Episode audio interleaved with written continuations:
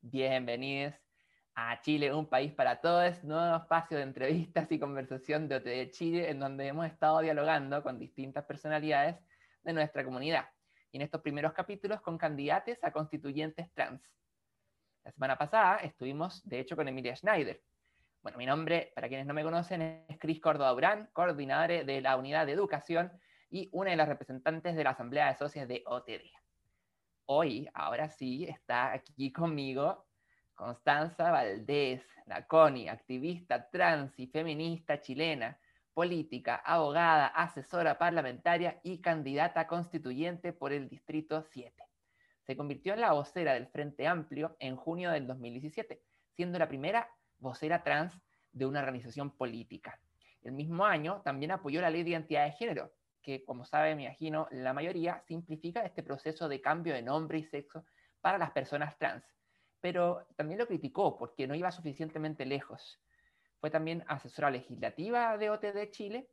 y en mayo del 2017 fue también, de hecho, la primera mujer trans chilena en exponer ante la Corte Interamericana de Derechos Humanos sobre el derecho a la identidad de género, derechos de las personas, de las, perdón, de las parejas del mismo sexo y también respecto a la situación de las personas trans en Chile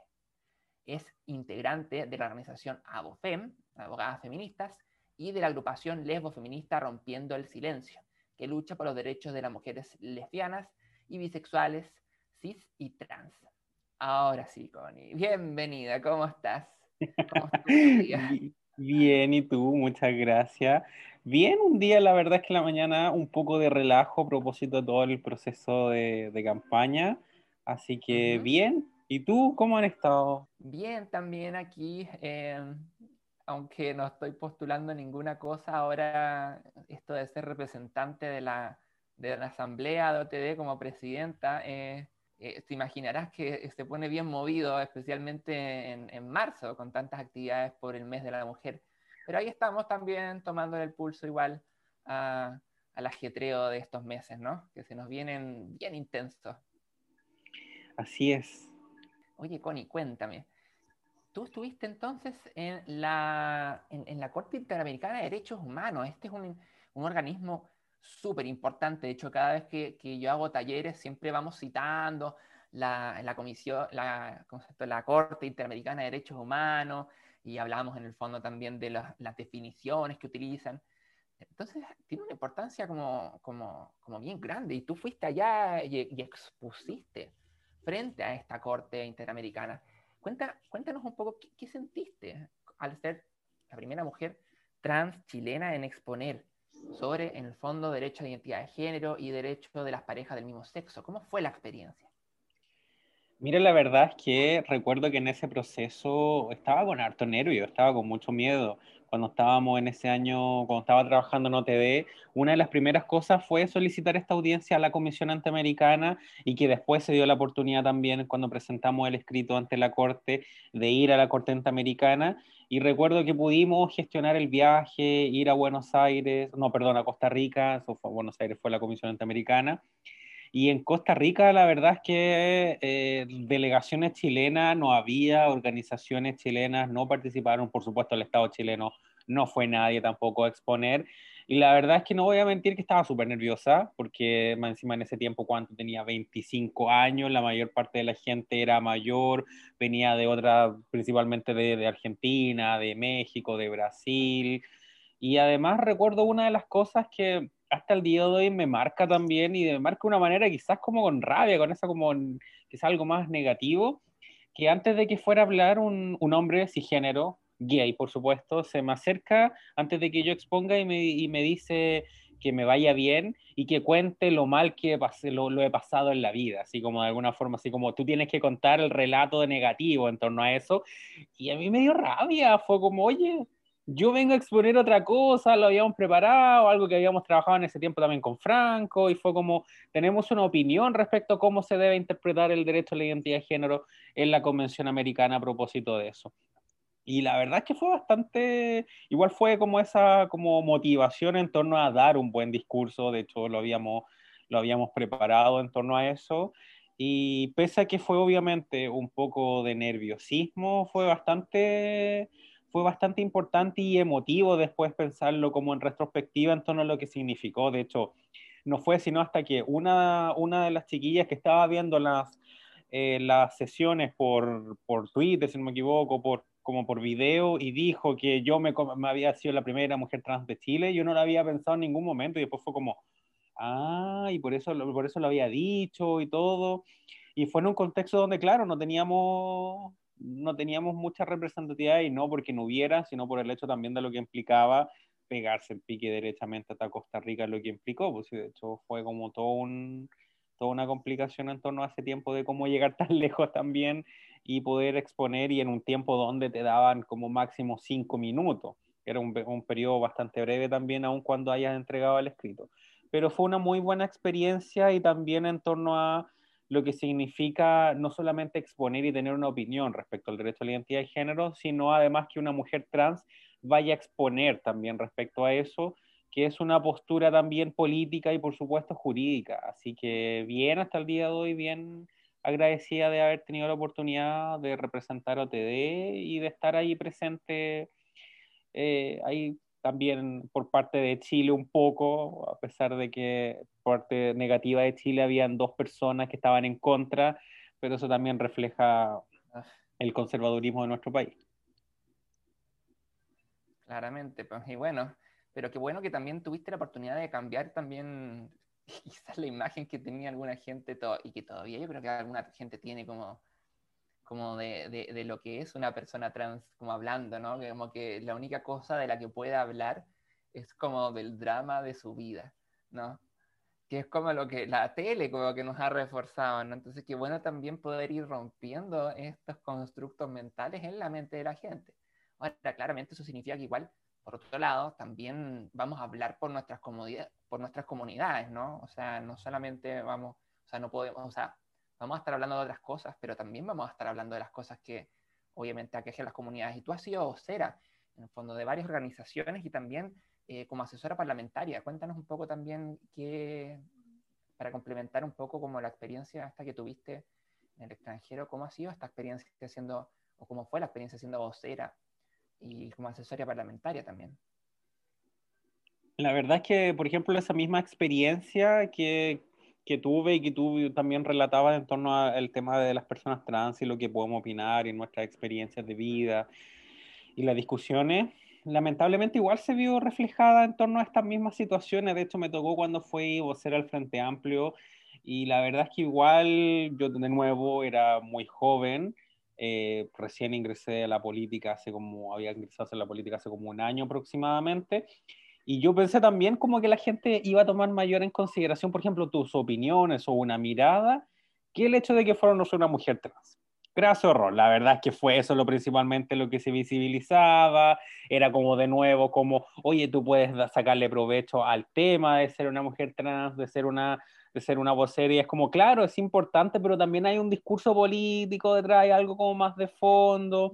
y eso también me pasó durante, la, durante el tiempo que fui asesora legislativa en la Cámara, donde al estar también en otro ámbito, discusiones legislativas completamente distintas, gente también cuestionaba las capacidades o el conocimiento que podrías tener respecto a otras situaciones, respecto a otras temáticas que no fueran, por ejemplo, derechos de las personas LGTB en Chile o derechos de las personas trans. Entonces, bajo esa lógica, la verdad es que las experiencias, lamentablemente, han estado muy marcadas por estos prejuicios, por este, como de alguna forma, casi como desconocimiento o tener esta idea de que tú no tienes el suficientemente conocimiento o que estás ahí de alguna forma como para visibilizar exclusivamente, como para tener un punto político, pero no de verdad para trabajar o por tener las capacidades. Entonces hay mucho menos precio en torno al ámbito de la política y lo profesional algo que no solamente sufrimos, por supuesto, las personas trans, en general las mujeres también, y eso es parte de una organización, o sea, perdón, de una sociedad y de eh, también instituciones que son muy conservadoras también en torno a eso, porque la verdad es que no, hay, no han habido mucho avance y las personas trans seguimos siendo en general como las primeras en algo, no porque seamos tan destacadas, sino porque en verdad no hay muchas personas trans en ningún ámbito y eso es a falta de acceso por las situaciones de discriminación que existen en las diferentes instituciones. Entonces, aun cuando fueron situaciones complejas, aun cuando hubo mucho de esto, eh, también hubo muchas experiencias positivas de principalmente gente. Y ha pasado también en el ámbito de la candidatura gente que valora mucho y se queda con el mensaje, además del hecho de ser una mujer trans por tu identidad de género. Y eso también marca un, un elemento súper importante en torno a eso y de qué manera también eso rompe prejuicios. Yo creo que algo también súper interesante que al final del día en el mundo ideal, por supuesto, que no existieran, pero que también tiene que ver con un choque de realidades para muchas personas que al final del día tampoco creen que por el hecho de ser una mujer trans tú tengas las capacidades. Algo similar también, por ejemplo, sucedió incluso cuando la película de Una Mujer Fantástica ganó un Oscar y se cuestionó incluso las habilidades de actuación de Daniela Vega solamente por el hecho de ser una mujer trans. De nuevo se reproduce el mismo modelo, como si fuéramos pobres personitas que no tenemos la capacidad y que todo lo que logramos, y si son muy buenas cosas, lo logramos solamente por el hecho de ser trans. Ahí hay un cuestionamiento bien macabro en torno a, a la propia identidad y las capacidades que podemos tener las personas trans. Y eso se reproduce en todos los niveles de la vida, lamentablemente. Sí, oye, que, es bien heavy lo que, lo que decís y, es bien cierto cuando como que, como que uno se pone a masticarlo es la verdad, o sea, la gente como que espera con suerte que tengas expertise en el tema como que es, es, el que tiene que ver con diversidad. Y eso es todo, y que no puedes hablar de ninguna otra cosa. Yo creo, como tú decías, que también, hasta cierto punto, también, aunque ha ido cambiando, ocurre con las mujeres, ¿no? Como que la mujer puede hablar de temas de género y en eso puede ser experta, pero, pero o sea, vaya a rebatirle o a tener una opinión en otro ámbito que quizás es un ámbito como más tradicionalmente en nuestra cultura patriarcal masculino, ¿no? Y ahora, ahora pensando en esto, igual es, es interesante como eh, eh, ir justamente a romper esa imagen, ¿no? Y yo creo que tú, por ejemplo, en tu trabajo, en la calle, eh, estás continuamente haciendo eso. Cuenta, porque ahí seguramente te debes encontrar de alguna forma, usted está rompiendo constantemente esta imagen quizás que las personas tienen de alguien trans, ¿no? como que de repente viene esta candidata trans y como que yo me imagino que me va a hablar solamente de temas de diversidad, pero no, llega y me está hablando de otras cosas, de otras cosas importantes también como para el país. ¿Cuál ha sido tu experiencia ahí? Porque me imagino que ahí también ha ocurrido esto, al mismo tiempo también ha sido un espacio para romper quizás este estereotipo mental, este prejuicio de la gente hacia las personas trans y sus capacidades. Mira, en ese sentido, eh, la verdad es que ha sido ha sido bastante como, como, a ver, ¿cuál es la palabra correcta? La verdad como sorpresivo, esa es la palabra sorpresivo, porque yo también cuando empecé a hacer campaña, mucho en el territorio, porque definimos que la campaña principalmente iba a ser en el territorio, conversando con la gente, aparte de los volanteos estratégicos, conversando con la gente, no tirar papel, papel por solamente tirarlo. Eh, y yo tenía la idea de que en gran parte de las ocasiones la gente podría cuestionar o decir algo al respecto, y la verdad es que ha sido completamente todo lo contrario, a excepción de un par de oportunidades cuando te juntas con más gente o cuando ya estás conversando mucho más y tú revelas eso y hay gente que dice, ah, como que algo le hizo clic así por el hecho de la voz, quizás, no sé, uno nunca sabe cómo, cómo es lo que piensa la gente y en torno a eso, generalmente ha sido una experiencia muy positiva. Y además, como nos hemos encontrado también con personas de las disidencias, que también mostramos la candidatura, una candidatura abiertamente trans, también ha tenido muy buena recepción. Pero en ese sentido ha habido muy, como muy buena recepción de la gente, donde en algunas ocasiones es necesario como mencionar o, de alguna manera como hablar de por qué una importancia de esta candidatura, pero incluso pensando así de que las mujeres, por ejemplo, lo mencionamos mucho más, la gente joven, hombres jóvenes, pero con personas mayores, mujeres mayores, con hombres mayores también, lo hemos mencionado o de alguna manera también se desliza en torno a, porque en el flyer mismo que tenemos habla de que soy una mujer trans, la verdad es que había una muy buena recepción y eso principalmente porque vamos también con un relato político distinto, vamos con un relato político de que tenemos que cambiar Chile, que tenemos que tener una nueva constitución, y en torno a eso los diferentes ejes programáticos que tenemos, donde, como bien tú dices, no solamente hablamos de las disidencias, los derechos de las personas trans, sino que hablamos de transformaciones estructurales mucho más grandes. Y ahí hemos tenido muy, muy buena recepción con la gente, mucho cariño, más de alguna ocasión hemos sacado fotos con las personas, quedan como bien agradecidas y también por este concepto de la renovación de la política, por el hecho de ser una candidatura joven, también por tener el pelo rojo, quizás como mostrar otro lado completamente distinto de lo que se asocia clásicamente a una política. Entonces, la verdad es que ha sido bien positivo, no hemos tenido en ninguna ocasión un, un enfrentamiento así por el hecho de ser una persona trans. El único enfrentamiento que tuvimos una vez con una persona fue porque una persona muy conservadora, muy de derecha, y que no quería, por ejemplo, que se subieran los impuestos a ninguna naturaleza, que quería que se incluso se liberara más la libertad económica para los privados, entonces era una visión ideológica completamente distinta, pero no era por el hecho de ser una mujer trans. E incluso con personas que tú puedas pensar, ah, pero son personas que votaron rechazo y todo, la verdad es que aún así ha habido ese, ese recibimiento como cordial y de diálogo, por último, que no ha sido violento. Ahora, por supuesto que las personas que están dentro de ese rango, lo más probable es que no sean adherentes de José Antonio Caz, porque si no, la verdad es que podría ser completamente distinta la situación. Pero ha sido muy bonito mm. en el territorio. Qué genial. Qué bueno ver que la gente también tiene esa apertura distinta. Ahora quizás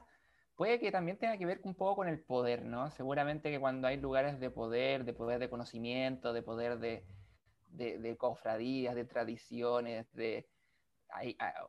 o, académicos, ahí es donde quizás puede como ocurrir más este cuestionamiento, como también, bueno, seguramente, o sea, sigue ocurriendo claramente. Ahora, igual, obviamente, dentro de todos los temas, también claramente igual mencionas y trabajan con el tema de las diversidades, ¿verdad? Eh, eh, de las disidencias y, y, y, y, también con el tema, por ejemplo, de la soberanía del cuerpo, que yo creo que es uno de los cambios que seguramente tú estás abogando porque se incluyan en este proceso constituyente. ¿Qué opinas de esto de la soberanía del cuerpo? ¿Qué, qué significa para ti la soberanía del cuerpo y por qué es importante en, en, en, este contexto? Me imagino que ha sido parte también de las cosas que has ido transmitiendo a las distintas personas con las cuales has interactuado. Mira, en ese sentido, principalmente ha salido como un tema, principalmente con las mujeres, mujeres jóvenes, donde se destaca la importancia, por ejemplo, de avanzar hacia la, la, interrupción del aborto fuera de la, o sea, la interrupción legal del embarazo, perdón, de la, del aborto fuera de las tres causales, y lo que implica también la autonomía reproductiva y la autonomía de los cuerpos, no solamente pensando en los derechos sexuales reproductivos, sino también pensando, por ejemplo, en lo que pasa relativo a las personas trans, donde también ahí tiene que ver mucho con el proceso de iniciar, por ejemplo, algún tipo de terapia hormonal, alguna intervención quirúrgica, que forma parte de la misma soberanía que tenemos por sobre, nuestros cuerpos. Pero en ningún caso tampoco eso es algo completamente contradictorio con el hecho de que no solamente implica una libertad, sino que también es algo absurdo, con lo que en un momento un candidato, por ejemplo, un candidato constituyente, no voy a mencionar el distrito, que comparaba este concepto de la soberanía del cuerpo, por ejemplo, o del derecho a propiedad sobre el cuerpo, lo comparaba con el hecho de si yo el día de mañana me quiero colocar brazos en la frente, lo pudiera hacer. Ese tipo de analogía la verdad es que no ayuda ni contribuye nada a entender que el concepto de soberanía, incluso el concepto de propiedad, no es un concepto de propiedad de la forma del neoliberalismo o hablando de propiedad privada, sino que tiene que ver con el hecho que nuestro territorio es el territorio que habitamos y en torno a eso hay ciertas cosas que por supuesto podemos hacer libremente y que principalmente en torno a este discurso, significan, por ejemplo, mi cuerpo decido yo, las decisiones sobre la autonomía reproductiva, las decisiones sobre si me realizo algún tipo de intervención, si inicio algún tipo de terapia de reemplazo hormonal, y al final del día cualquiera de estas decisiones siempre van a estar o van a pasar de alguna forma por un control en torno a también la salud de las personas. En ningún caso va a ser derechamente como autodestrucción completa y eso también es súper importante como darle esa bajada también a la gente, como dar una discusión mucho más del día a día y mucho más como de sentido común, por así decirlo, porque incluso, por ejemplo, en el ámbito de la salud de las personas trans, que hay un cuestionamiento muchas veces que dicen, no, pero es que si eliminado el certificado psicológico, después corren riesgo la salud, y es como, es tan fácil de, si yo no necesito un certificado psicológico, es lo obvio, la verdad es que igual un endocrinólogo me va a controlar o me va a solicitar los exámenes para ver cómo voy en mi tratamiento, si me está haciendo bien, me está haciendo mal. Y es una lógica que se realiza en cualquier tipo de, intervención y por así decirlo en las otras tampoco te van a exigir un requisito más gravoso que pueda ser discriminatorio, que es, por ejemplo, en este caso, un certificado. Así que en ese sentido es súper importante plantearlo de esa manera y sobre todo por las implicancias que van a tener en torno al desarrollo de otros derechos, como de nuevo esta discusión en torno al aborto, la discusión en torno a cualquier tipo de, terapia de reemplazo hormonal, instrucciones quirúrgicas que sean como un derecho propiamente tal, sin estas barreras patologizantes y establece el sistema de salud. Y por otro lado, también las discusiones que se tienen que dar en torno a lo que implica, por ejemplo, la eutanasia, que también es una discusión política que se está dando mucho en Chile que está avanzando un proyecto de ley en la Cámara de Diputados y que tienen que ver con este concepto de la soberanía y también de, algún, de alguna lógica de la propiedad pero no desde un concepto de nuevo neoliberal, sino desde una lógica mucho más de autonomía propiamente tal. Y ahí, por ejemplo, eh, me imagino que quizás por ese lado puede que conecten más los hombres con los que has hablado, porque en el fondo era que te iba a preguntarte cómo, cómo cuando, cuando, cuando has, has, conversado con hombres que se han conectado con este tema de la soberanía del cuerpo, eh, ¿por qué lado como que se pueden como reconocer en este concepto? ¿Hay alguna forma como, no, sé, no sé si me explico, disculpa. Sí, no, mira que bajo esa lógica yo creo que principalmente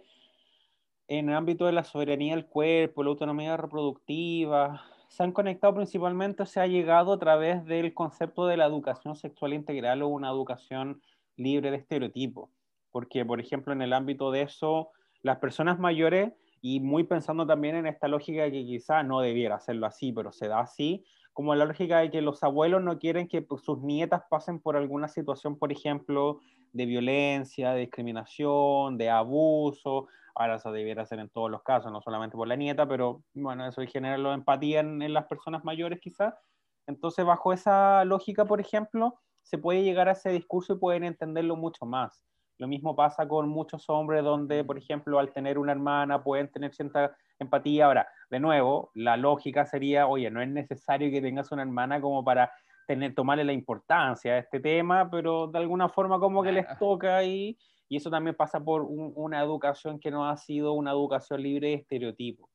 Entonces, en torno a eso, principalmente se ha llegado a través de la educación pero además que la gente joven, hombres jóvenes, pensemos después de los 18 hasta los 27 o incluso más adelante, también vienen con, o a pesar de que hay mucho conservadurismo, tienen una lógica completamente distinta y como mucho más liberal. De hecho, en general, en hombres jóvenes hemos tenido muy buena recepción de la candidatura por lo mismo,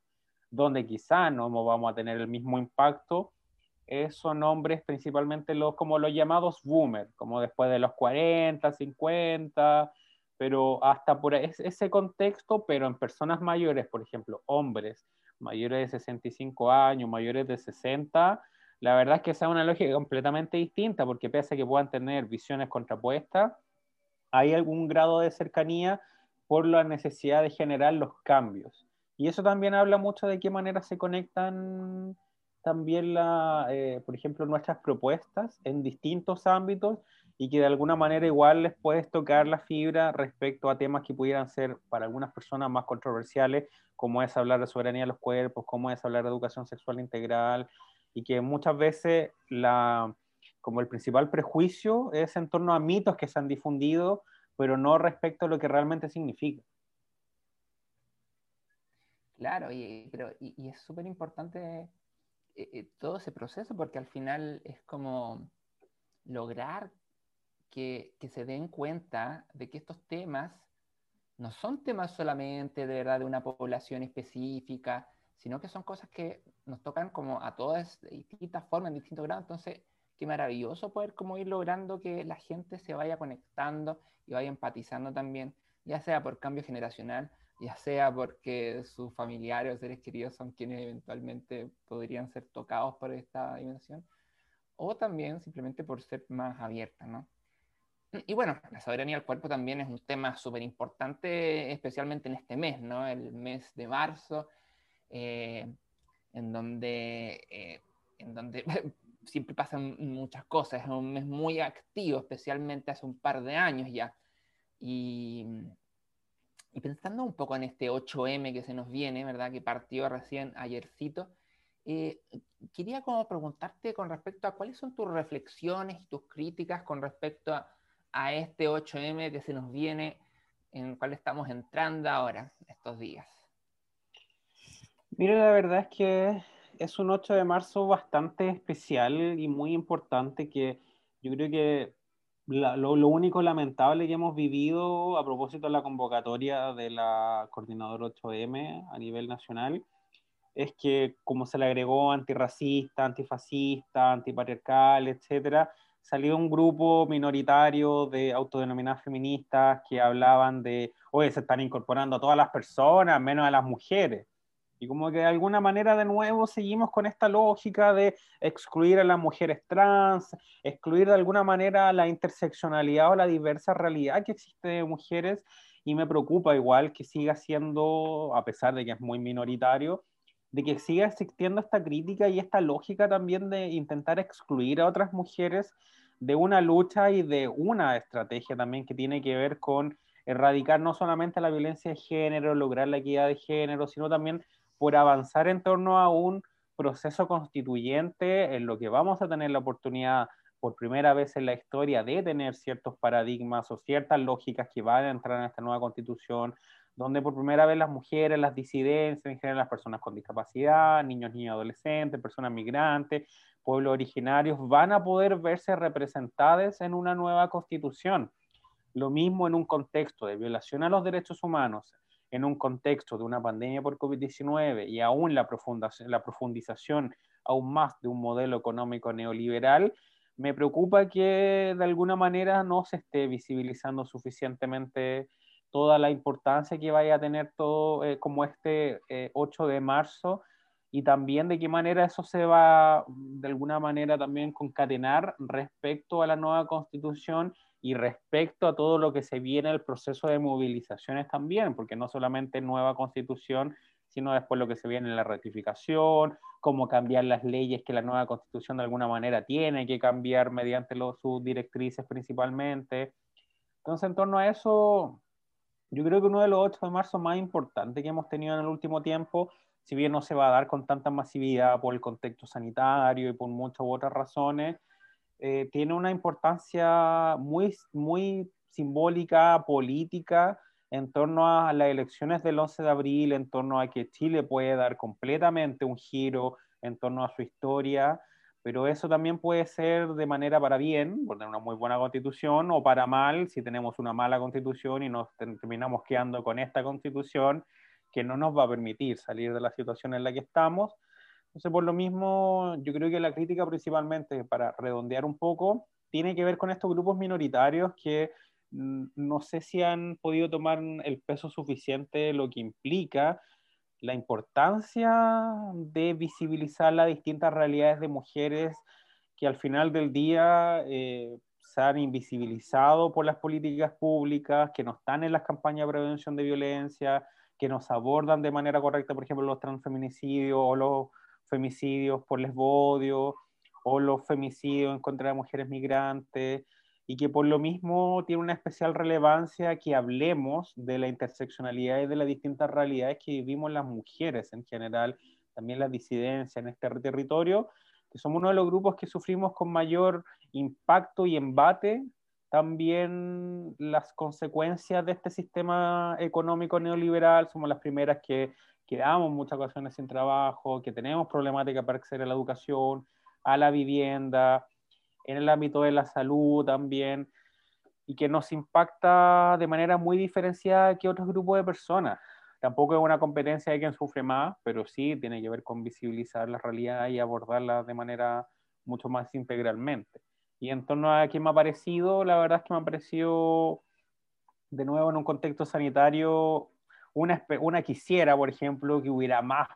masividad en todas las actividades, pero también entender el contexto sanitario en el que vivimos, han aumentado, por ejemplo, los casos acá en Valparaíso y Viña, y el otro, el otro día tuvimos un pañuelazo, eh, habían aproximadamente como 90, 100 personas o 80, y en otras ocasiones quizás hubiera habido más personas, más mujeres, pero también estamos en un contexto sanitario que tenemos que cuidarnos, que tenemos que mantener la distancia social, eso también es un contexto el cual son muchas las, muchos los factores que se entrelazan también para ir conectando que no es solamente un 8 de marzo a un 8 de marzo que tenemos después de la pandemia, o sea, que estamos en el contexto de la pandemia, sino un 8 de marzo también constituyente con violencia de género, crímenes de odio, y que son muchas variables también que tenemos que abordar en, en este contexto y cómo avanzamos o cómo construimos después también de este mismo 8 de marzo. Claro, y, como tú dices, yo creo que es una oportunidad súper importante porque queda, o sea, está justo antes de todo el proceso constituyente. Entonces, hay una posibilidad, creo yo, de, de, instalar o de, eh, eh, o sea, no sé, me da la sensación de que eh, esta cercanía podría ser de que eventualmente, primero que nada, obligar a los candidatos constituyentes, yo creo, a poder eventualmente cuadrarse más con un tema así y al mismo tiempo también, por otro lado, eh, que estos temas eventualmente lleguen, ojalá, más fácil a la discusión constitucional, ¿no? Y que, quién sabe, ¿verdad? Si tenemos suerte, podamos tener algo similar, porque hay que ser realista a una constitución feminista, o por lo menos con elementos importantes ahí. Y bueno, así nomás también con lamentablemente aquellos pequeños grupos que que no consideran esa interseccionalidad, lamentablemente eh, van a seguir ahí. Seguramente esperemos que, que, esos discursos también con el paso del tiempo vayan moderándose y entendiendo la importancia de, concebir eh, la realidad de una forma mucho más interseccional para poder incluir a todas las realidades. ¿no? Ahora, ya que estamos hablando de incluir realidades, eh, una de las eh, una de las clásicas eh, maneras de excluir en, nuestra, en nuestro país, ¿verdad? Históricamente, las últimas décadas, las diversidades, ha tenido también que ver con este concepto como de la familia, ¿no? Que la familia está constituida por un hombre y una mujer y los hijos, dos, la parejita, si es que como para ser ideal, ¿no? pero no, otro tipo de familias son completamente invisibilizadas, desde aquellas madres solteras a, por ejemplo, familias que quizás no los padres presentes y los cuidadores son otros, ¿verdad? Familias que son eh, homoparentales, ¿verdad? Familias que, que son de personas que han transicionado o que van a transicionar. Y todas esas son en fondo también distintas formas de familia que claramente hasta la fecha no, no, hay un, aunque haya quizás un reconocimiento en el discurso light, en la práctica sigue siendo más o menos esa la, la definición, ¿no? Hombre, mujer, niñitos. Esa es la concepción de familia que está dentro de la constitución actual, ¿no? Cuéntanos un poco, a ver si, porque me da la impresión que, o sea, yo supongo que debe ser así, y, pero cuenta tú que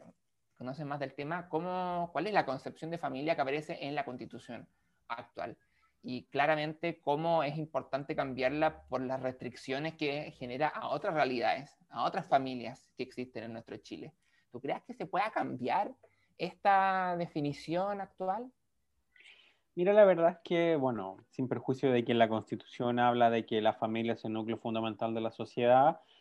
eh, si vamos principalmente a la historia de cómo se redactó la nueva constitución, las actas de la Comisión Ortúzar y cómo lo han interpretado también muchos abogados generalmente que recurren a esta misma acta, hablan de que el tipo de familia que se buscó incluir era esta familia matrimonial compuesta por un hombre y una mujer y que por mucho tiempo también primó y todavía sigue siendo esta la concepción de porque hay muchos sectores, por ejemplo, que no quieren que se avance en torno a a las uniones homoparentales o que no quieren que se avance en torno a la adopción o los derechos de filiación de hijos de pareja al mismo sexo.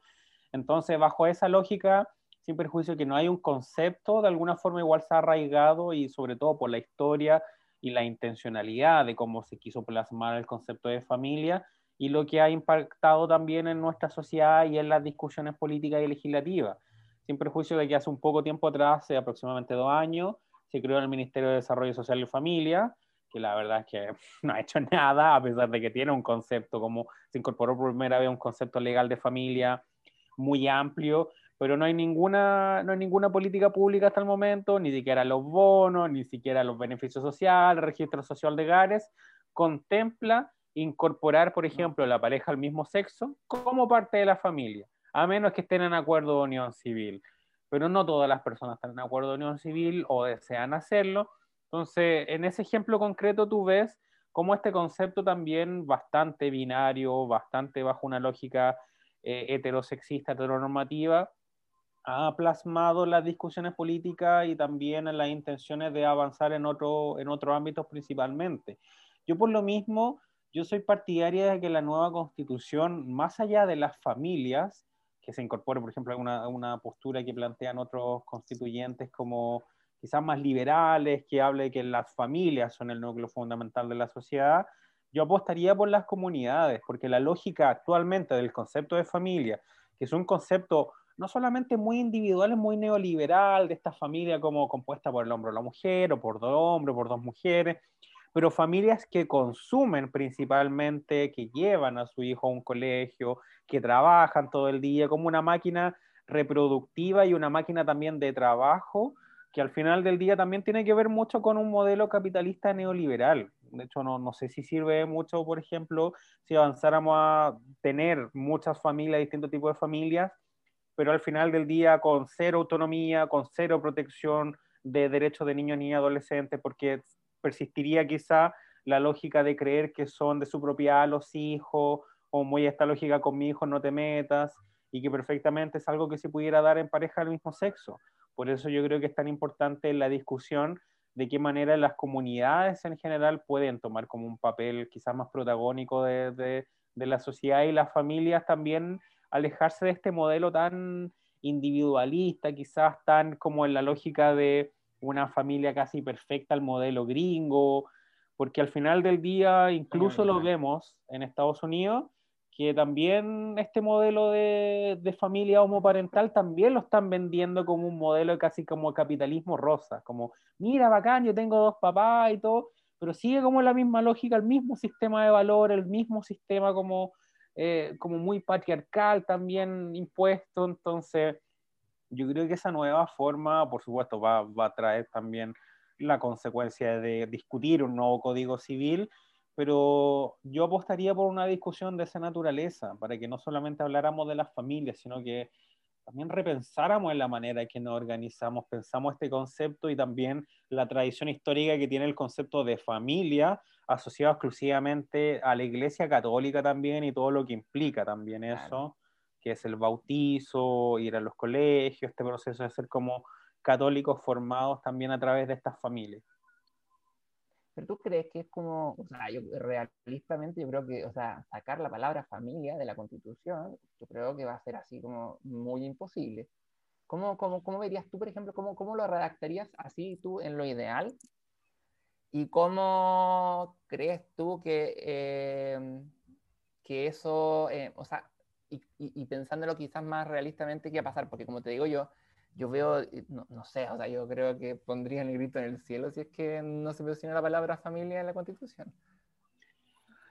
Es que sí, es que ese es el tema, porque hay, por ejemplo, hay constituyentes del mundo más liberal de nuestra, de las disidencias, o quizá, mejor dicho, LGTBI, que dirían, no, pero ¿cómo va a eliminar la palabra? ¿Cómo va a avanzar en torno al matrimonio igualitario y todas las cosas? Y la verdad es que incluso yo también plantearía esa discusión en torno a cómo no es momento de eliminar el matrimonio como institución y avanzar hacia uniones civiles, porque el matrimonio es una institución no solamente patriarcal, es una institución también religiosa. Por supuesto, todas las personas tienen que tener el mismo derecho. Si tú no permites el matrimonio para personas del mismo sexo, es una discriminación aquí en la quiebra de la G.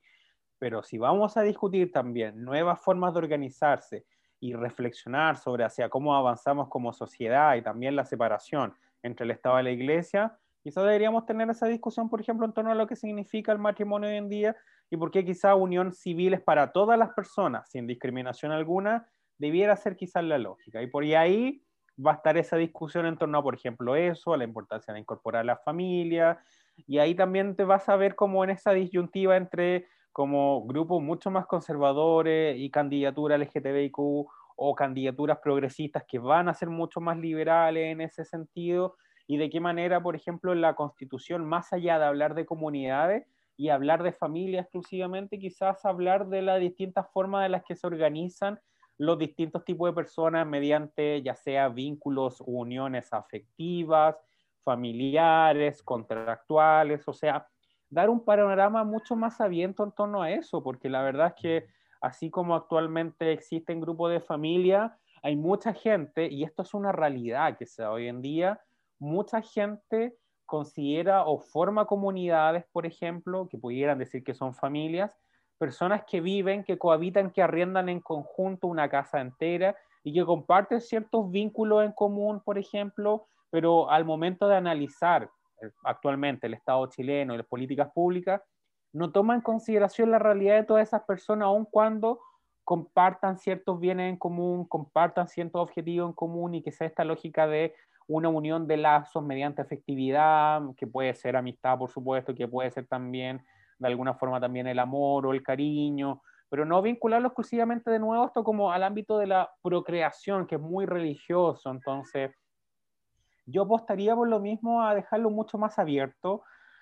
porque las políticas sociales, especialmente vinculadas a, como a las personas, los grupos de personas, para ayudarlas, no solamente tienen que estar pensadas en la familia o si esta persona tiene, o este grupo de personas tiene una UC, sino de qué manera eh, se ve una comunidad dentro de un contexto. Porque yo lo veo así y cada vez más gente joven que vive en casas, son muchas las personas que viven en casas y que arriendan distintas habitaciones, todas viven en conjunto y que no lo hacen por el solo hecho de abaratar los costos, sino que tiene que ver con un valor también de afectividad identitario en, en torno a ese grupo humano y que perfectamente podría ser catalogado de una familia también u de u otro nombre. Ahora, por lo mismo, que eso es como una lógica así como, ay, pero ¿cómo es? O van a intentar sacar beneficios. Por eso también otros grupos van a manifestar como, no, es que la familia es mucho más y todo, pero de nuevo, la familia es una, una palabra tan y un concepto tan ligado a la Iglesia Católica, tan ligado como esta lógica patriarcal y que sobre todo las personas trans eh, nos pasa mucho que la familia no termina siendo nuestro espacio de, de cariño y contención, sino muy poquitas personas. No, pues. Sí, pues. Oye, y cómo esto? Bueno, esa, esa, discusión, bueno, yo creo que tantas discusiones se vienen intensas, la verdad, en este proceso constitucional, que hay, hay, hay para elegir, ¿no? Es como elige la discusión extrema, intensa, acuática, porque la verdad es que yo creo que van a haber muchos puntos interesantes a debatir, siendo este de la familia, yo creo que uno de ellos, por ejemplo. Pero también tú tienes otras propuestas y me gustaría, eh, como, candidata, eh, como candidata constituyente, que nos contaras un poco como de, qué otras propuestas o cuáles son las propuestas en general que levanta tu candidatura. Mira, en particular, em, bueno, no sé si me, me das un momentito, un minutito. Sí, claro.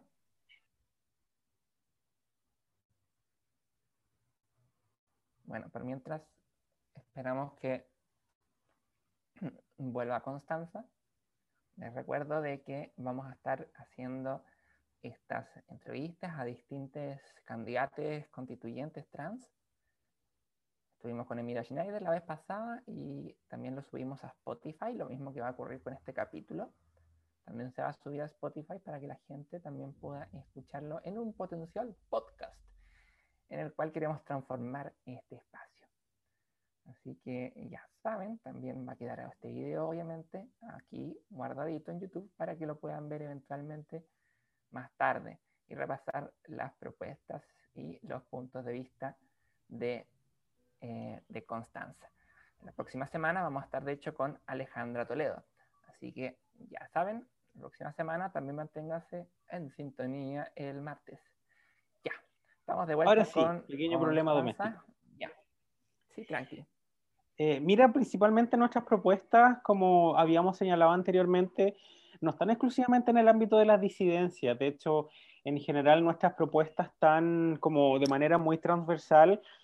y por lo mismo creemos que en una nueva constitución en el centro deben estar los derechos humanos y el medio ambiente, que son dos temas que tienen mucha importancia y mucha relevancia en torno al Chile que estamos viviendo y al Chile que queremos proyectar en el contexto de violación de los derechos humanos, de ausencia de reconocimiento de cierto tipo de derechos humanos, y por otro lado también en un contexto de crisis climática, de sequía, y no porque falte agua necesariamente, sino por la que hemos tenido un modelo de privatización del agua que ha permitido que ciertas comunidades carezcan actualmente de acceso al agua potable, lo cual en una pandemia es aún más riesgoso, por lo que implica también el riesgo sanitario en ese sentido. Entonces, en torno a eso, pensando en estos ejes principales, creemos que una nueva constitución donde el Estado asuma un rol mucho más preponderante en materia de un Estado social de derechos, que sea un Estado laico, pero además un Estado que tenga como una de sus labores principales también, además de reconocer derechos y garantizarlos, prevenir, sancionar y erradicar las situaciones de discriminación y violencia que sufren grupos históricamente discriminados y excluidos dentro de los cuales están las mujeres, estamos las personas LGTBIQ, las personas trans, por supuesto, las personas migrantes, niños, ni adolescentes, de qué manera a través de esa desigualdad y violencia estructural el Estado se hace cargo y no exclusivamente cuando hay un delito que se, eh, de alguna manera active el aparataje de justicia, pero eso al final del día no es una política transversal, sino que solamente el caso a caso y cómo se sanciona una situación en particular. Y en torno a eso, en torno al reconocimiento, por ejemplo, de derechos económicos, sociales y culturales, más allá de que lo, clásico que planteamos principalmente eh, las personas que somos de izquierda, tener una educación gratuita, de calidad, no sexista, educación sexual integral, una salud con un seguro único de salud, donde tengamos también acceso a medicamentos quizás de manera más gratuita o a menor costo, de qué manera podemos mejorar también la infraestructura y potenciar la salud pública en el ámbito del trabajo, no solamente mejorar la sindicalización, regular el derecho a huelga, quizás acabar ahí con la subcontratación y la precarización laboral, mayor participación del trabajador en los directorios de empresa, el derecho a la vivienda, una mejor seguridad social con una FP de naturaleza mucho más estatal. Pero en torno a eso, por ejemplo, todos los derechos que tenemos que discutir tienen que tener una perspectiva de género y una perspectiva de derechos humanos. No es lo mismo una situación de acceso a salud de una persona trans que de una persona cisgénero. Y esa realidad no puede quedar invisible en el momento que configuremos los derechos. La gente podría pensar, ah, eso le corresponde a la ley. Pero la verdad es que bajo el diseño constitucional tú ves que bajo una lógica bastante abstracta, lo que permite también al final del día son ambigüedades, interpretaciones erróneas respecto a alguna, algún grupo de personas y se generan esas situaciones de discriminación. Y por lo mismo, en torno a eso, y algo que conocemos también muy en, en primera persona, que tiene que ver con los mecanismos de garantías de los derechos. Actualmente el recurso de protección lamentablemente no da abasto por todos los tipos de derechos y necesitamos una tutela judicial que pudiera ser efectiva para cuando las personas son privadas o de alguna manera vulneran algunos de sus derechos fundamentales y que de hecho en el ámbito de los derechos de las personas trans, cada vez que hemos interpuesto recursos de protección los terminamos perdiendo porque también las cortes no conocen realmente cuál es la realidad de las personas trans y desde ahí, por ejemplo, eso lo conectamos con la necesidad de que el Poder Judicial no solamente sea paritario, sino que también incorpore una perspectiva de género y de derechos humanos, así como el próximo Congreso, que ojalá que sea unicameral, porque Dios sabe todo lo que pudimos estar ahí hueveando en torno al Senado cuando fue la ley de identidad de género y las, las complicaciones que también tiene que tener un Senado en torno a a su resistencia, al conservadurismo, de qué manera el próximo Congreso unicameral va a tener paridad, va a tener escaños reservados. Y también en torno a eso, de qué manera el próximo gobierno no va a tener estas facultades eh, tan magníficas como de un César, pero sí de qué manera podemos tener un régimen semipresidencial o quizás, quizás parlamentarista para poder también tener una adecuada, un adecuado control de poder y distribución para evitar que el presidente sea al final la cara visible pueda hacer lo que sea la tramitación legislativa o lo que sea respecto a los estados de excepción y qué es lo que ha sucedido actualmente. Y en torno a eso también, una de nuestras principales propuestas en torno a instituciones y este concepto de refundar el Estado, de discutir nuevamente cómo queremos las instituciones, es crear una defensoría del pueblo, porque una de las lógicas que se ha visto que es, por ejemplo, el Instituto Nacional de Derechos Humanos, que en su momento se pensó que iba a ser este defensor del pueblo y hacerse cargo de las problemáticas, vimos que no podía hacerse cargo porque lamentablemente había un cuoteo binominal en la integración de los eh, integrantes del Consejo del Instituto Nacional de Derechos Humanos, que se daba una lógica donde incluso los informes año a año también eran cortados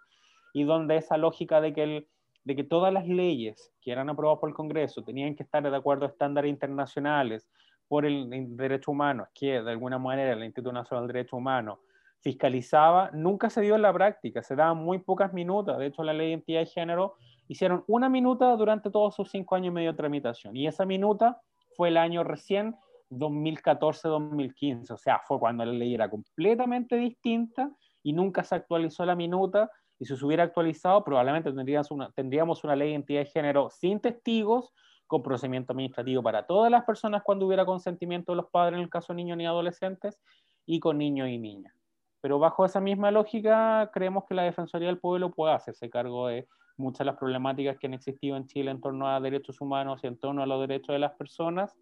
y desde ahí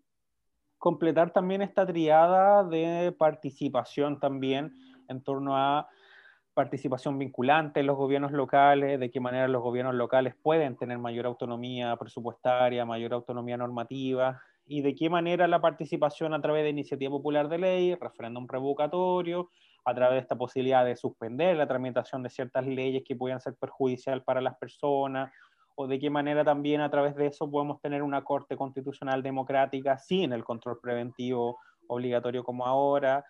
Y de esa lógica cerrar esta como triada que tiene que ver con, primero, un Estado social fuerte y con un rol bastante activo en distintas materias, reconocer derechos, garantizarlos, tener mejores instituciones y por otro lado la participación ciudadana de la gente que sea de manera vinculante, porque una de las problemáticas que hemos tenido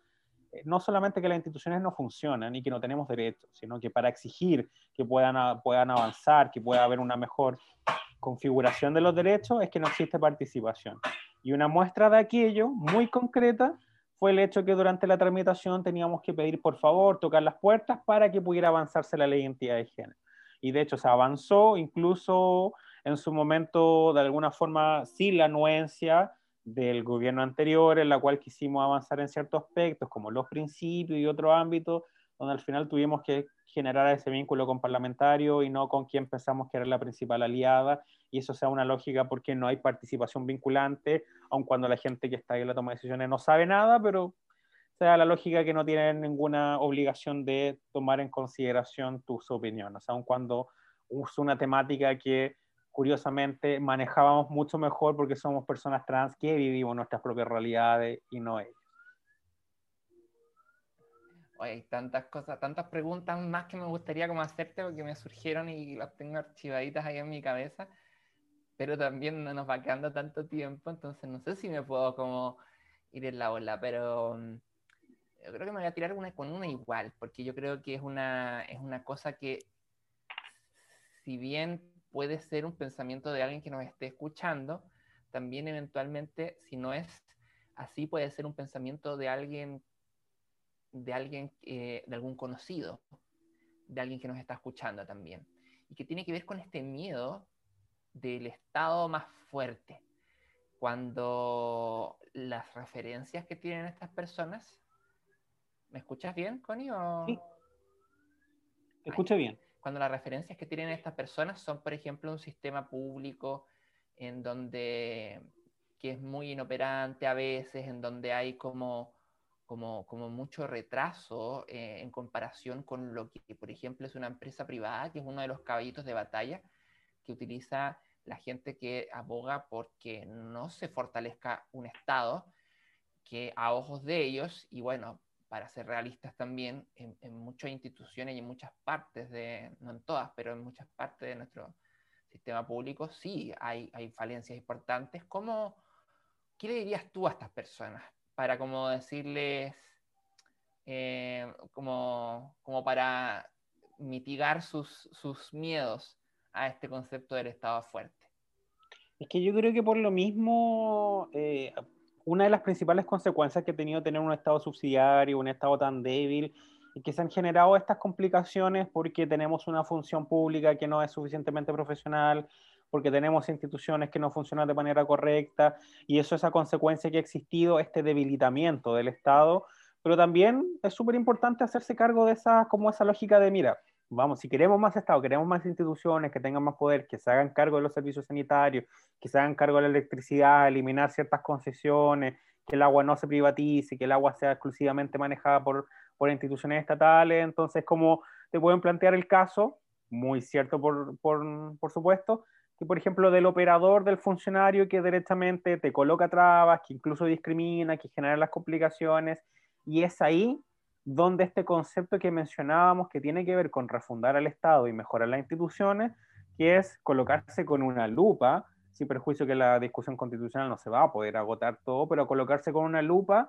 a construir directamente el próximo Congreso, el próximo gobierno, los servicios públicos, los ministerios, de qué manera el Poder Judicial y a través de eso también se va a exigir el día de mañana tener una nueva ley, por ejemplo, un nuevo estatuto administrativo, mejorar también la, la, creación orgánica de los distintos ministerios, de los distintos servicios públicos, porque también hay que tener en consideración que no tener mayores, no tener más instituciones como crear un nuevo ministerio, por ejemplo, de, de las diversidades o de la no discriminación, significa que vaya a funcionar de manera correcta. Para funcionar de manera correcta, tú tienes que pensar en un paradigma o en una estructura en la cual directamente haya no solamente una asignación de recursos, sino que también se impidan estas situaciones donde se generan estos cargos de poder, que es exclusivamente un coteo político que se ha dado en la práctica de los distintos gobiernos, donde yo invito a mi amigo o mi amigo me invita a mí a trabajar en cierto servicio público sin tener el conocimiento necesario y que es lo que se vio mucho, por ejemplo, el gobierno anterior en el ámbito de la CIGO, lo que se está dando a propósito también en distintos ministerios, y que es una práctica reiterada que tiene que ver con esta, con esta también crítica constante que se hace en los servicios públicos, y desde ahí parte la lógica de si vamos a refundar el Estado, si vamos a tener con un rol del Estado fuerte en otro ámbito, tenemos también profesionalizarlo y generarlo al servicio de las personas para hacerse cargo de esas mismas problemáticas, porque si queremos colocar un alto estándar de responsabilidad para sacar a los privados que históricamente han hecho lucro generalmente de estos servicios, entonces eso va a exigir un alto cargo de responsabilidad, un alto cargo de estándar y de qué manera también cómo generamos que las personas que están en las instituciones estén al servicio de, de las personas, no a un servicio propio, aunque está este concepto de la probidad, pero eso para solucionarlo no solamente se necesita un cambio cultural, sino también un concepto clave que es de educación cívica, porque aún está esta lógica de que las personas se sirven a sí mismas, pero no que están al servicio de las demás personas. Y esa lógica también es súper importante, sobre todo en el servicio público, porque en el, en el, cual se entregan, principalmente como dice la palabra, un servicio público a las personas, que tiene que ver con una lógica mucho más como eh, solidaria, por así decirlo, que, que, individualista que se da como en las empresas privadas. Entonces yo apuntaría como a conversar esas situaciones, y prejuicio que la contrarrespuesta podría decir, ya, pues no va a solucionar todo en la constitución, pero puede colocar como los primeros ladrillos para avanzar en torno a, algo mucho más, menos burocrático, menos problemático, y que eso al final del día también es por una ausencia de profesionalización misma del Estado en general. Hablando de ausencias ahí, eh, y para conectar con el último tema que quiero conversar contigo, que es medio ambiente, em, ahí también ha habido como esta falencia, como no exactamente igual, claramente, pero como de una institucionalidad que pueda generar como fiscalización efectiva, ¿no? Entre otras cosas. Eh, ¿Qué propuestas o cuáles son tus ideas respecto a la institucionalidad eh, con respecto a, hacia el medio ambiente? ¿Cuál sería como el rol de este Estado, em, de este Estado refundado con respecto como a la política medioambiental? Que sabemos que lamentablemente eh, los, los, instrumentos de fiscalización no son muy fuertes en, actualmente, y eso que han mejorado con lo que eran hace 10 años atrás, pero no tanto, ¿no? Yo creo que por lo mismo, pensando en eso, una de las grandes problemáticas es de nuevo pensar como que la problemática o la temática del medio ambiente está como ausente o de alguna forma como no vinculada con otros aspectos de la vida diaria o de otro, de otro ámbito. Que de alguna manera también sucede como un derecho humano y temática de género, como hay que pensar que por el solo hecho de tener un ministerio, en general eso garantiza que hayan políticas públicas efectivas, que se respeten los procesos de institucionalidad, pensando que hay un servicio de evaluación de impacto ambiental, que hay declaraciones, que hay estudios, participación ciudadana, pero una de las lógicas que nos ha enseñado también en torno a cómo funciona este sistema es que siempre hay algunas formas, por también de debilitamiento y, y también por alguna lógica que se ha promovido por mucho tiempo de tener esta en contraposición actividad económica versus medio ambiente, progreso versus medio ambiente o algo sustentable. Entonces, también dejar un poco esta, como e, esta disputa significa colocar en el centro al medio ambiente y derechamente que, por ejemplo, todas las políticas públicas de los gobiernos locales, las políticas públicas nacionales, de alguna manera puedan tener en su desarrollo, en su ejecución, siempre en vista el medio ambiente y de qué manera esa política pública puede impactar al medio ambiente si es una política pública que lo pudiera hacer. Porque pudiera ser que efectivamente pudiera tener un impacto en medio ambiente, así como pudiera ser que tiene un impacto en materia de derechos humanos. Y tener esa directriz en consideración yo creo que son súper importantes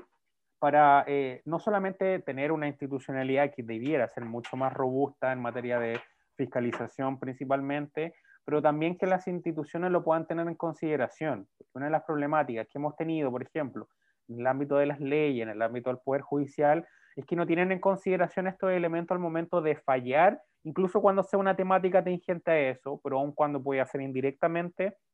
no la tienen en consideración. Y eso es a consecuencia de la ausencia de cómo tener en de tener, por ejemplo, estos lentes, así como decimos, lentes de perspectiva de género, estos lentes con perspectiva de medio ambiente, y de alguna lógica pensar también en el futuro mismo de qué manera eso puede impactar el medio ambiente. Yo creo que en torno a eso sería una de las principales propuestas, más allá de que la misma Defensoría del Pueblo debiera hacerse cargo de alguna forma o tener un área medioambiental, porque actualmente las problemáticas medioambientales a través de este recurso de protección exigen, por ejemplo, que una persona en particular tenga alguna problemática. Pero cuando tenemos, por ejemplo, proyectos económicos que se quieren instalar, que van a afectar y van a depredar todo un ecosistema, que van a depredar flora y fauna, que van a hacer desaparecer humedales, directamente ahí lo que se afecta es un grupo de personas indeterminado y además nuestro medio ambiente mismo. Por eso también se plantea en torno a eso los derechos de la naturaleza, los derechos de los animales no humanos, por ejemplo, y la lógica que tiene que ver en torno a,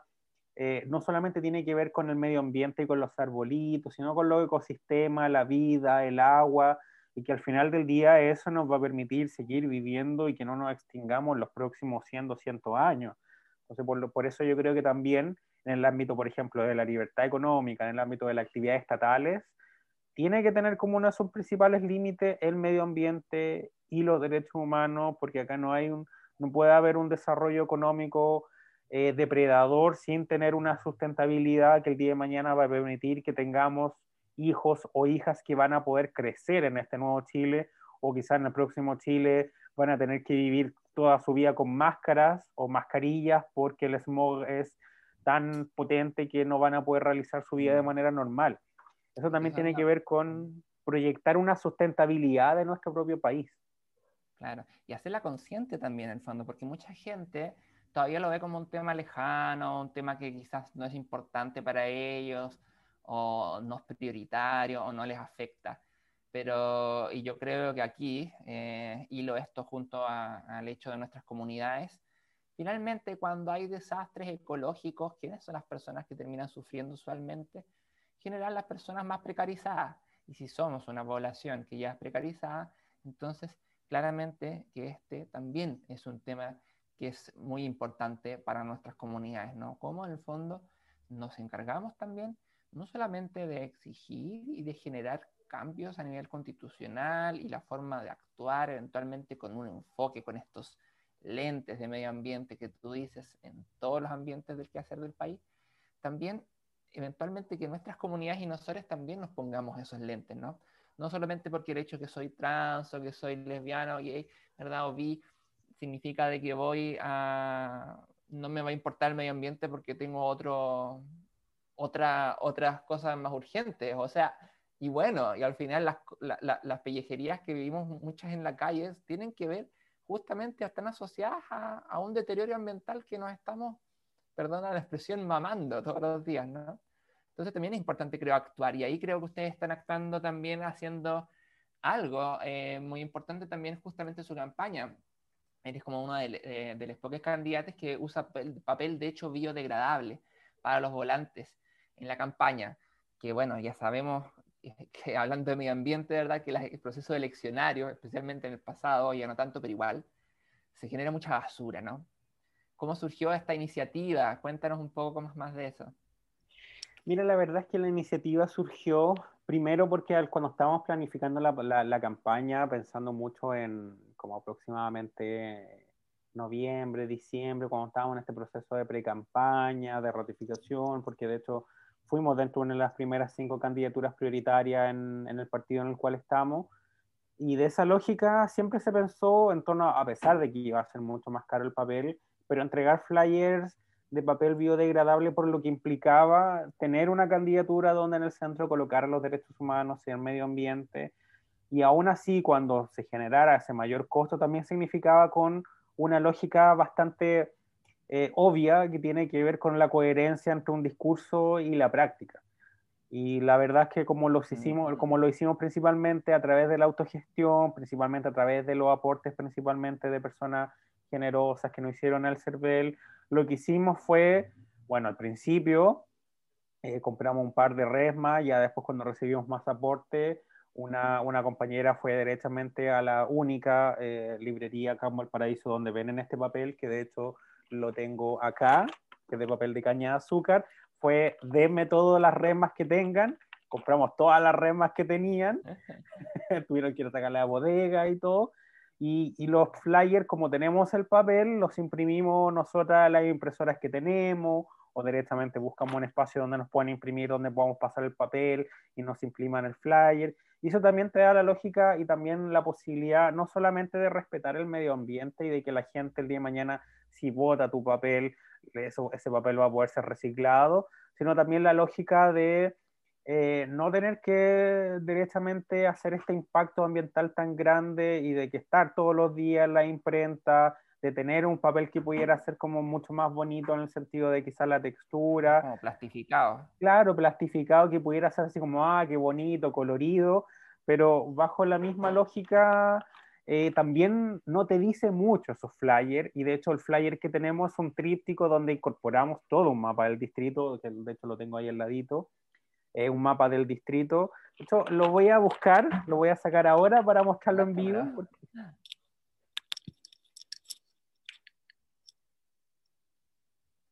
Ya saben, chiques, la importancia de no solamente decir, sino que hacer, ¿no? A ver el flyer. Ahí sí. Mira, acá tenemos, esta es la portada principal, donde dice cinco ideas fuerza, está la candidatura. Acá está un poco de quién soy, un poco de la historia, un poco de nuestra idea, como las cinco ideas fuerzas, que es unidad, unidad para la dignidad, reivindicación de nuestras demandas, cambio del modelo económico, Estado para la gente y los derechos humanos como centro y el medio ambiente. Y acá, esto lo vamos cambiando de acuerdo con el distrito, o sea, de acuerdo con la comuna, tenemos como el mapa del distrito 7, donde somos convencional constituyente, los cuales son las cuatro elecciones que se vienen este 11 de abril, y un dato, por ejemplo, de Valparaíso Viña, que en Viña del Mar, por ejemplo, hay la mayor cantidad de campamentos en Chile, que las comunas de Valparaíso y Viña han tenido un aumento progresivo de las cifras de violencia intrafamiliar y además las problemáticas que se han dado en torno al distrito en general. Y esa información, por ejemplo, la vamos actualizando cuando vamos a Cartagena, cuando vamos a San Antonio, para también visibilizar las distintas realidades que se dan en el distrito. Entonces, como es un papel que generalmente lo, lo imprimimos en el momento, imprimimos harto, también nos da la lógica de poder ir cambiándolo y no tener un solo flyer para decir vota por mí o tres propuestas, sino como para interactuar más con la gente también y que ha tenido una muy buena recepción. Eso está bueno, porque muchas veces terminan estas campañas y quedó por ahí un turro de papeles diciendo todo lo mismo o algo que quedó desactualizado y nada, se votan totalmente. Así que, bueno, yo creo que eso está muy bueno y, como tú dices, habla como de consecuencia, ¿no? En el fondo, aquí entonces conversando contigo hemos conversado de cómo es importante eh, no solamente claramente decir, sino que también hacer, cómo hay tantas temáticas que sentimos que a veces no nos cruzan, como el medio ambiente, pero que realmente nos están cruzando a cada momento, cada vez que estamos en la calle, y que cruzan también de forma mucho más impactante aquellas poblaciones precarizadas, como son, por ejemplo, nuestras comunidades. Así entonces, eh, vamos como dando por cerrado. No sé si te gustaría dejar como un mensaje final. Hemos hablado ya hace de muchas cosas, es difícil hacer como un resumen de todas las cosas de las que hablamos. Conocimos un poco de las experiencias de Connie en el ámbito internacional, en el ámbito nacional. Conocimos también las propuestas en torno a todo lo que tiene que ver con temáticas de género, ¿verdad? También soberanía del cuerpo, qué pasa con el HM este año, cuáles son las posibilidades y oportunidades, qué nos va a traer, qué pasa con los conceptos de familia, cómo va a ser tan difícil cambiar tantas cosas en este proceso constitucional, pero al mismo tiempo hay tanta entusiasmo, tanta energía, tanta gente dispuesta a hacer estos cambios que nos da esperanza. Conocimos distintas propuestas de Connie y bueno, también terminamos, bueno, hablando justamente de esta temática del medio ambiente y del decir y el hacer al mismo tiempo también. No sé si te gustaría dejar algún mensaje final, ahora sí, disculpa, Connie, para eh, quienes nos escuchan, para nuestra comunidad. La verdad es que, bueno, el mensaje final es agradecerte a ti. Me alegro mucho que ahora estés a cargo de la, de la presidencia, porque eso también habla de cómo se va generando también la renovación de los espacios, cómo todas las personas forman parte de la organización, una organización que ha crecido mucho y que sin prejuicio que en muchas ocasiones lamentablemente eh, no se menciona tanto en los medios, pero que, que, ha tenido una fuerza y un trabajo que yo creo que muchas organizaciones lo desearían por la coherencia y la consecuencia que eso significa. Entonces, por lo mismo, agradecer también el espacio y que nos den como el apoyo a las candidaturas y lo que significa en este momento el proceso constituyente, sin duda, y si salimos electas, que estamos apostando por salir electa todas las candidaturas constituyentes trans, vamos a generar también ese trabajo horizontal que es tan importante. Y en torno a eso, hacerle un llamado a la gente que nos está viendo, que nos está escuchando, que nos va a escuchar o que nos va a ver también. A pesar que si ya nos van a ver, ya están viendo esto, significa que están en el presente, independientemente de si no están en vivo ahora. Eh, que vean nuestra candidatura, que vean nuestras propuestas, que sigan nuestras redes sociales, que si quieren ser voluntarios, que si quieren aportar de manera económica, lo hagan, por favor. Si, si viven en Santiago, igual pueden aportar de alguna manera, principalmente visibilizando nuestra candidatura, contando, contándole a la gente que vive en el Distrito 7 sobre nuestra campaña.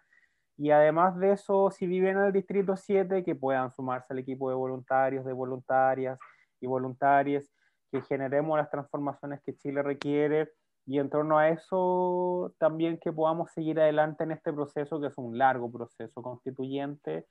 donde las personas trans tenemos la oportunidad histórica de por primera vez estar ahí representadas, de poder estar ahí también discutiendo estas temáticas y que el día de mañana más personas trans puedan entrar en los espacios públicos y en los espacios políticos. Y eso al final del día tiene un valor incalculable, sobre todo porque lo hemos vivido que históricamente nadie nos toma en consideración, aun cuando nos, se saquen fotos con nosotras o nos llamen a, estos actos de izar la bandera, pero que son solamente bonitas palabras en muchas ocasiones o solamente actos de buena presencia, actos políticos, pero sin el contexto eh, detrás que tiene que ver con autorrepresentatividad. Y además de eso,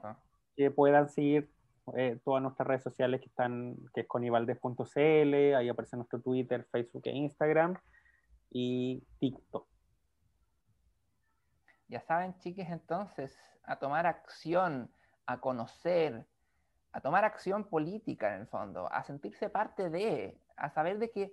nuestros temas no son los únicos temas de los que podemos hablar, que nadie les venga a decir eso. Nosotros tenemos derecho, obviamente, y podemos hablar y vamos a ir transformando también el país y poder también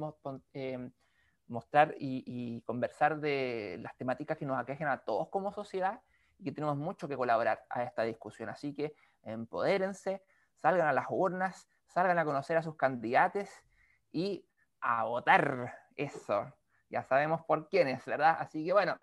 un besito para todos. Gracias por estar aquí hoy día escuchándonos. Esto fue Chile un Chile para todos. Estuvimos hoy día con Constanza Valdés. Ya saben dónde encontrarla. Nos vemos entonces la próxima semana. Connie, que tengas una hermosa semana que siga la campaña con mucho poder, mucha fuerza, mucho Nehuen. Y nos estamos viendo por ahí. Muchas gracias. Muchos abrazos para ustedes también y cariños. Y que tengas bonita semana. Chao, chao y chao para todos. Adiós.